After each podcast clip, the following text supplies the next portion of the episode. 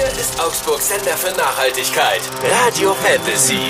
Mit eurem Nature Monday. Was hat Sie dazu gebracht, die Weihnachtsbaumfreunde zu gründen? Also die Weihnachtsbaumfreunde haben wir eigentlich gegründet, weil wir gemerkt haben, dass unsere Kinder gesagt haben, dass wir die Bäume ja alle wegwerfen. Da waren die aber zwei, drei Jahre alt und dann haben wir erklärt, dass die halt äh, abgeschlagen sind. Und dann kam wir auf die Idee, dass die ja eigentlich auch eine Wurzel haben grundsätzlich und man die dann ja auch wieder einpflanzen könnte. Und da kam über ein, zwei Jahre hat sich entwickelt äh, die Idee, dass man die ja auch wieder eingräbt und dann durch den Sommer bringt und dann vermieten könnte für die Leute, die keinen Garten haben.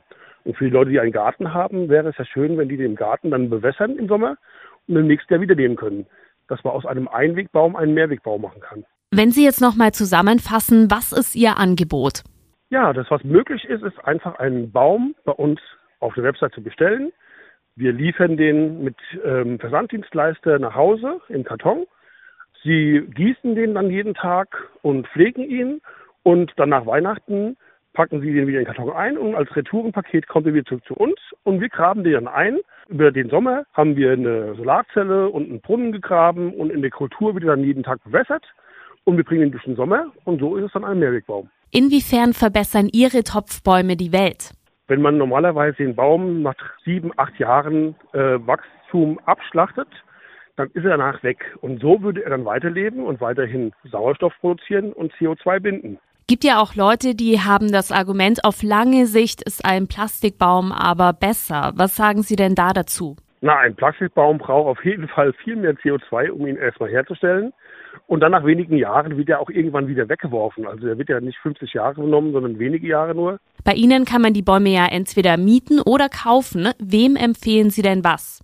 Wenn man den Baum kaufen möchte, ist das natürlich ein großer Vorteil, weil man hat ihn zu Hause im Garten, bewässert ihn und kann ihn am nächsten Jahr wieder nehmen. Man hat keine Kosten mehr, man muss ihn nicht wieder transportieren.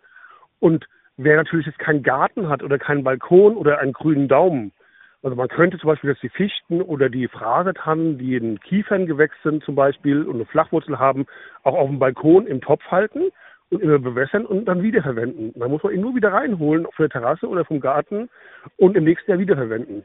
Und wer natürlich keinen Garten hat oder auch nicht den grünen Daumen und nicht die Zeit, ihn zu wässern, für den bieten wir die Miete an.